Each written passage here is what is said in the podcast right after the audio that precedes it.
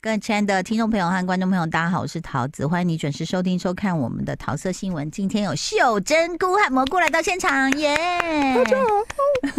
什么啊一定秀要珍菇这要样用如此秀气的声音？我儿子自己在玩玩具的时候，他就会自己用这个声音讲，我跟你讲，他就自己哦玩玩具，的时角候色扮演对，角色扮演的时候配音就就是这个声音很奇怪，我也不知道为什好么。可爱啊！那你有带你儿子去看芭比吗？拜托，我前天我们带他去看玻璃的儿童剧场，他就。 呃然后就一路睡觉了，但是那怎么可能带他去看芭比？那样的气氛还蛮适合睡觉。我我是说那个有冷气的地方，现在真的夏天太热了，对有冷气的地方，对，真真的，对其不实对？但是你是哎、你是我我我们的不能说先驱啦，但是我们真的想看奥本海默啊，嗯也真的就是没有办法呃挤出时间，因为三个小时对不对？嗯对嗯上三个个很小时长确前实前后后，你你的膀胱很好是不是？哎、怎么会先问这一题？哎、不会不会， 是其膝光觉很好啊，其实他说没有不会不会，其实其实，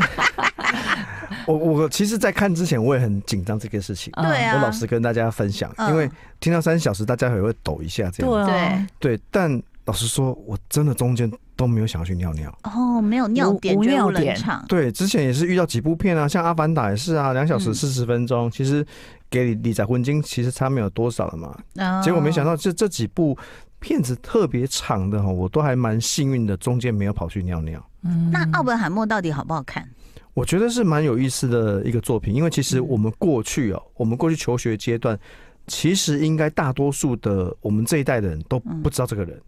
嗯，嗯都不清楚。不过当时的国立哦，差点讲殡仪馆哈，国立嗯编译馆，编译馆编译 馆，国立编译馆们当年是翻欧本海默，啊哦那其实欧本海默是比较接近他他个人发音的这个、嗯这个音准比较接近了，对。嗯但后来好像好像华语华语圈大家都统一叫做奥本海默去了哦。嗯啊、而且因为奥本海默这个人，他本身在呃美国的历史上，因为他被尊封为原子弹之父，我相信这个大家嗯应该，你就算没有听过这个片，你应该也被都都广已经告被洗洗脑脑了了，对有洗脑到。对，可是老实说，你在我们求学阶段，老实说，有多少人还记得原子弹之父是谁？嗯因为他中间有一大段，他其实是被美国政府冷冻的，嗯，就是因为大家怀疑他是不是啊阿公啊公同路人，嗯因为当间谍间当谍，因为我先讲，我觉得奥本海默这个案子有趣的地方在哪里哦？嗯第一个，他确实是一个在科学研究上的异类，他是一个很特别的人。嗯他早期就是因为他生长在一个很富裕的犹太裔的家庭里面，嗯嗯然后老贝好像是纺织业那一那一边的，然后然后妈妈就是比较琴棋书画，就是比较译文类的哦。嗯所以当时奥本海默细汉的时候，哦，是被给因北部给去弹钢琴的，啊，伊就袂给弹。哦，然后直到他去德国去遇遇到他的阿公那边，然嗯后阿公说：“哎，我那孙家乖哦，就送他一些石头研究，他就爱上研究矿石。哦，所以他就开始，他很小的时候就对矿石、地质非常的有兴趣，嗯所以他才十几岁的时候，他就是已经很能够跟那些那种研究地质啊、化学的那种尊贵的学术人士可以交流的。大家还惊讶说：“啊，你该怎么回嗯你你怎啊么懂这么多？哎，你怎么懂那么多？”嗯所以，因为他家世很好，所以我插个嘴，你看嗯爸爸妈妈哦，你在一直要嘎嘎小孩抠抖了，要他背啊学什么， 对不是他甘愿，他真的对学的对，没就有是真北的人真的，他真爱的，他就吸收对非常对快，对，嗯就是这样子，所以他就一一股脑的去，他其实是先对化学很有兴趣，嗯然后他确实化学学的蛮好的，然后他就开始对物理也很有兴趣，他偏偏数学很烂，嗯啊但因为他引导北老不走几年嘛，所以就让他在那种很顶尖的大学里面去去念书，要的就砸钱让他进去啊，嗯对，那总之呢，这是他在人生的前半段的阶段，就是过很很优渥的那种研究员的概念。嗯哦，然后然后他又去欧洲游学啊，这些他就认识了非常多当代的这些物理学家，嗯也包括了后来就是他的算是一个师傅那一辈的爱因斯坦。嗯哦，这整个故事其实是围绕在，因为爱因斯坦当年有听到德国纳粹在研究嗯核子弹的可能性，嗯所以那个当时的爱因斯坦就写信去对给当时的总统说，有可能纳粹要做这个东西。对，但是以当时的理论上来说，要真的做到这件事情，好像没有人知道谁可以做出来，嗯因为那是请国家之力才能够做出，因为他等一下要耗大量的电力。可是你刚刚讲的是奥本海默是犹太人，对，但是是德国纳粹他们先开始去研究这件事情。对，那最后奥本海默是帮助谁做？却做出来了，美没国有。因为奥本海默是犹太人啊，嗯啊，犹太人对是被纳粹迫害的啊，对啊是，所以对啊他所是以帮谁？帮他美国。他当时帮美国啊，因为伊哦的伊的美国过来做好的呀、啊，然后嗯然后当时就是等于说是陆军那边的一个一个很有才能的职业军，一个应该算是个上校了，就是电影当中麦特戴蒙饰演这个角色，嗯他其实对物理化学也是有略懂略懂的，嗯所以他觉得他一生最大的成就是他后来确定找到奥本海默来帮他们领导整个研究计划，嗯然后奥本海默为了要让，因为研究这种重大的国家发展，最重要的一件事情是不能泄密。嗯嗯所以他们才去那个那个沙漠去造镇啊，嗯去、去弄整个科学研究。所以大家后来开玩笑说，他们花了不知道几十亿美金在那个那个案子上哦，其实真正花在科学研究上，可能只有几分之几而已。嗯大部分的钱都是拿来造那个镇，然后去照顾那一整个镇当时的所有的科学家以及科学家的家眷在那个地方的生活，而且听说在那个地方就是生出很多小孩子。嗯，因为太无聊 了。对，然后因为这个案子很有趣的地方在奥本海默，因为个性也是很乖离啦，嗯，你嗯，知道，就是你知道有些头脑科学怪人，顶尖聪明的人，其实未必是一个在人情事务上是。我人际往来中，嗯，对，因为呃，奥本海默片中也有带到他跟他自己的一些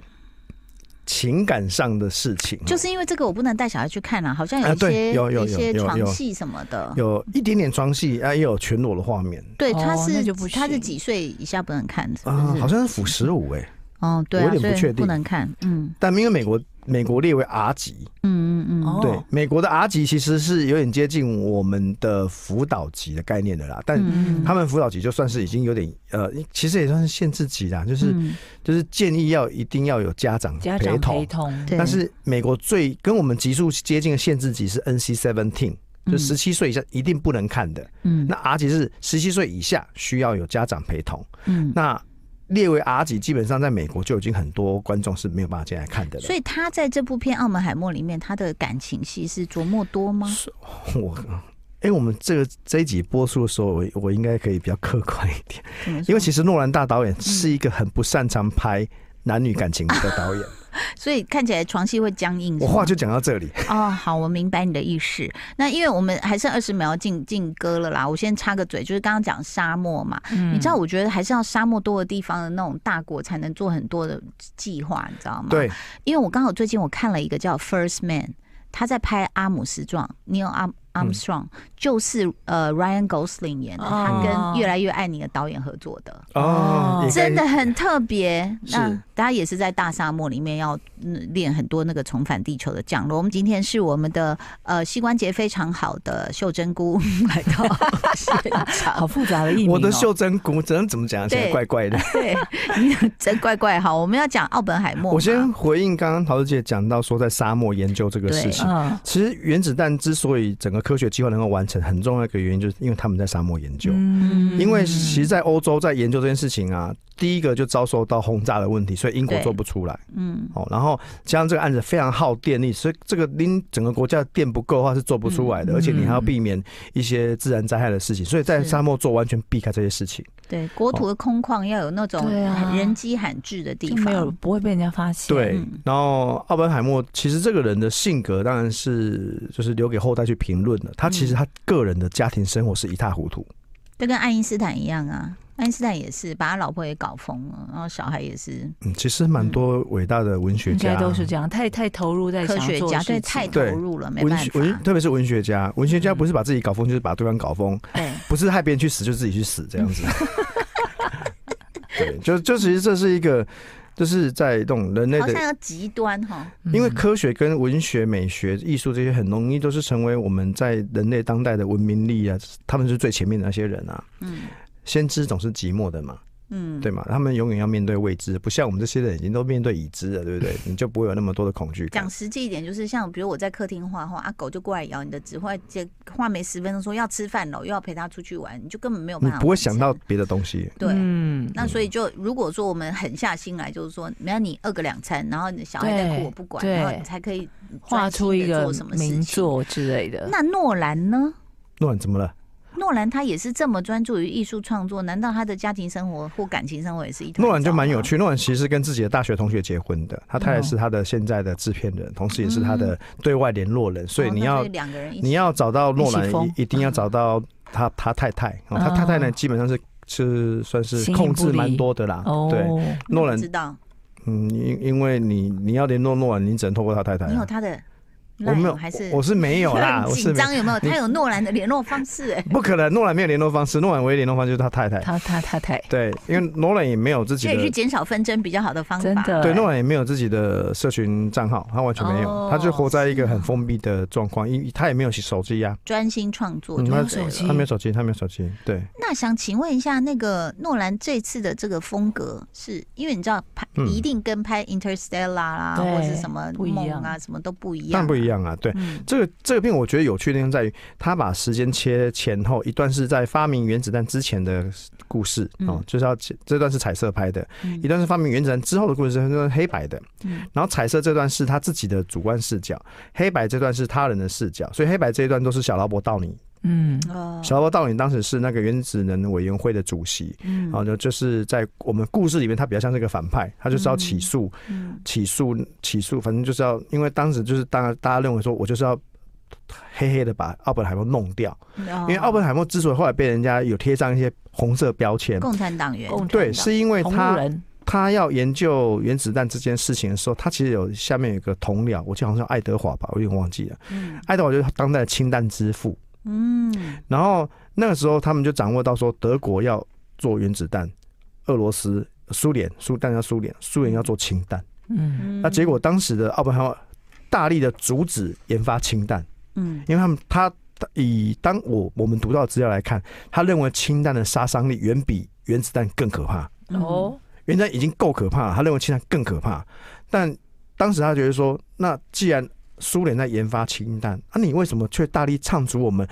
阿力的是盖因共产洞是同路人哦，所以那时候就极力把它抹红啊，然后嗯当时的奥本海默也不想要为自己辩驳什么。电影里面有让你拍到奥本海默被制度羞辱的那一段，哦嗯，就 OK，用制度去羞辱他， 所以你看哦，就有时候我们碰到的一些就是挫折，比如说像嗯，在学界，大家会以为说啊，学者啊一定是什么持平啊、客观什么，嗯没有嗯哦。其实讲到人性的利益的时候，不管你是医生，你是呃政界，你是学界，都不可能，每一个人都是自私的小人，然后都充满了机关算尽，更有可能，比如说像最早以前看那个莫扎特的时候，萨利耶尼。但是嫉妒你的才华，直接把你弄死嘛，嗯嗯嗯然后用各种方法把你弄死嘛。那就好比像是，比如说我们看了《八尺门》啊，就是为了自己的官位，那我我根本不管你的性命，我不管你遭受多少冤屈，even 这是我应该要遵循，因为我学的是法律，对啊，但我是背弃我所有所学，我的信念，曾经的信念什么的，对，所以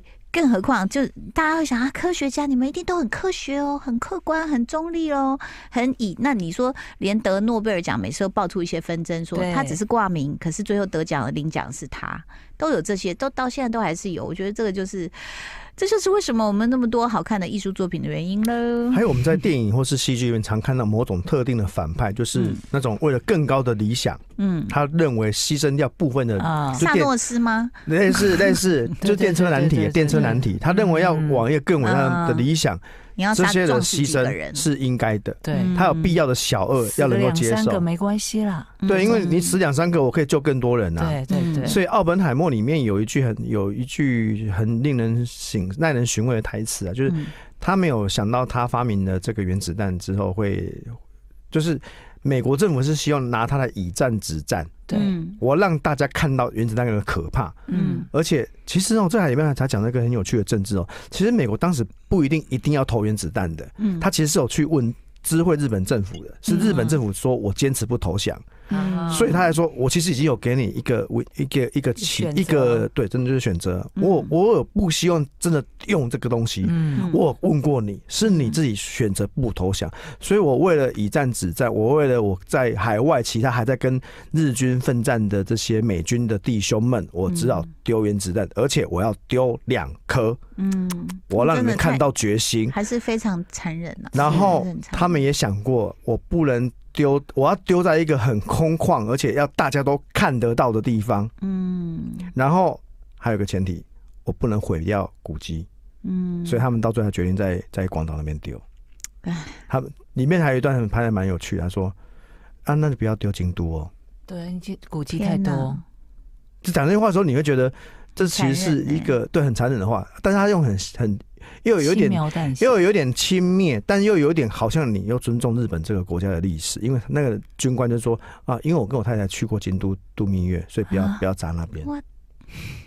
其实这包括你知道，意大利在第一次世界大战，他很快就投降了，嗯因为他说我们境内太多古迹不能被炸，嗯，所以都投降了。嗯对所以有古迹的地方真的是，事实上，战争你说到最后，我觉得所有的百姓都不会同意这件事，因为嗯太辛苦了。你说，even 呃，乌俄战争到现在，哦，其真的实好死了久，多少人？其实老百姓打不了一会年了愿意一年那但多是哎主事者他觉得他颜面挂不住，他下不了对台，他继续打。对，那所以他是要他的问普决定丁啊就是决定了这么多，那可是人民的恨可能是完全是向另外那个国家，嗯嗯嗯可是他殊不知，其实，在协商过程中，他们是有可能可以免于这样的对一个灾难啊！我很喜欢这个男主角，哦 k i l l i a n Murphy，哦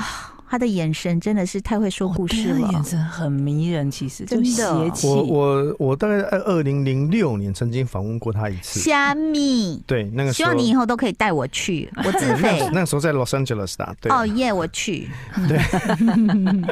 Killian Murphy，老实说，他绝对不会是大家很瞩目的那种好莱坞的明星，熬很久了，其实嗯他就是一个演，他很低他调认为他就是一个演员呐、他也嗯其实好莱坞蛮多你现在看到的明星哦，他都不见得很喜欢做宣传活动。当然嗯包括像像 Eddie Murphy，他是最有名的，他不参加，他不太愿意参加宣传活动的。哦，居然然后金凯瑞也比较少哦，嗯还是金他凯们瑞对自己的票房都很有信心，没有就没不用有宣传就可以大卖。也不能这样说，就是有一些演员自己的一些性格。嗯习惯那当然，合约大的当然还是会会会嗯，会被要求了哈。但很有趣是这一次，呃，奥本海默宣传反罢而工啊是呃又遇到罢工，对。嗯对对罢工，然后所以对他们在很精准去算那些时间哦，避免他们的活动会被延宕哦。嗯那但我觉得，因为这次很有趣，是因为小劳勃到底嗯 RDJ 他有参与宣传嗯，RDJ 的宣传就是大家都人来疯，然后你看他那个在在做一些 photo call 的时候，嗯那一群人就是这边疯疯那边拍照，只有 Kenny Murphy 自己高端卡的 边啊。他啊是很特别，但我我没有说是高端卡的边，因为可能男主角要单拍啦，所以他先在旁边等，这很合理。只是他在旁边等的时候，那个那个表情就嗯，是哦就有一。种嗯秀博的氛围。对对对，就是我 不那你看到 Robert Downey Jr.，他就是已经在那边大家玩成一团，然后还把他抱起来那边宣传。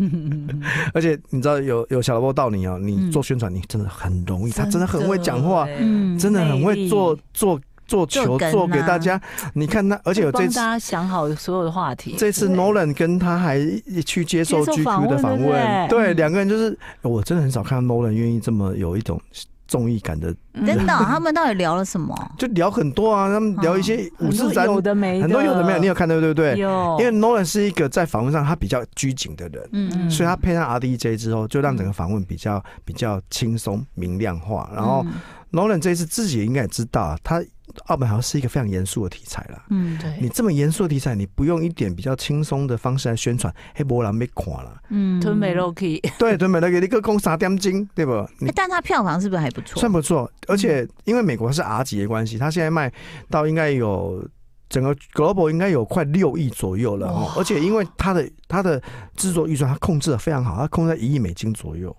这种案子如果交到很多导演的手上，可能会他跟过往的预算是不是比较没有？低一点哦。对，比较低一点。我认为很有趣的是，诺兰是一个在拍片的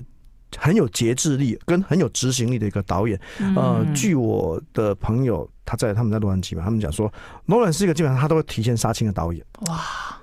嗯他什么不得星了，他是提他是会提前杀青的金牛导座演。吗？哎座我还他真的我还真他忘了，的分镜我啊，还真忘了，或是他规划啊就是很很因为。很精准很哎，精准，而效且因为率这也是他第一次跟环球电影公司合作，所以我相信他也要要有给大家一个好的一个一个开始对一个印象，所以呃，第一个这个案子已经赚钱了，嗯而且对还显然还可以赚不少钱，哦啊一定的，可是因为 Nolan 有一个很很对他很优渥的条约，叫做 First Star Deal，嗯就是这个导演呢，他有全球分红的的条件，嗯而且我的 First Star Deal 就是我从开始卖的第一分钱，我不开用始嗯我不用扣除成本，我直接用你的总额去回算百分之多少会回到他身上，哇，所以这是个大钱。嗯是哎、所以 Nolan 是很早就是懂妹整整个 Global，他是可以拿五千万美金以上的成本的嗯导演，我千万美金哦。那以前李安他至少可以导演有这样谈吗？我不确定有没有谈到这种条件，可是因为每一个导演自己跟片场之间的合作也是有一定的默契。当然，每一个案子的成本大跟小，跟你有没有超时超支，你的预算有没有超，那、你嗯你能不能像，因为诺兰就是可以提前杀青的导演，对啊，而且省多少预算而，且大部分的演员都很乐于跟诺兰合作，嗯所以我相信。即便是 RDJ，他来参参加这个案子，片酬我相信都他可能没有拿很高的片酬。是。因为这演员阵容也就是黄金梦幻组合了啦，他自己有自己的班底啦，但他这一次、嗯这一次他没有那个米高肯恩，哦 因为米高肯恩自己哦自诩为他电影里面的吉祥物，就像蔡昌宪是国片吉祥物 一样。这样讲米高肯恩跟蔡昌宪好像怪怪的，我向两位说道对不起。 哦但是其实这是很让人，就是我还没看，我还是很想要去看的一部看片、了啊。看了看了哦，而且那个其实床戏只有一点点，其实比较麻烦的是多一。点我是可以的啦，哦只是说 OK 不能小孩带不小行孩小孩啦不行嗯对， 嗯，真是你干嘛一直摸自 己？莫名其妙。好啦，要奇非常怪的谢谢 人谢谢我们秀珍给我推荐，希望大家有空的话可以去看看好电影，谢谢喽，拜拜就爱点你 UFO。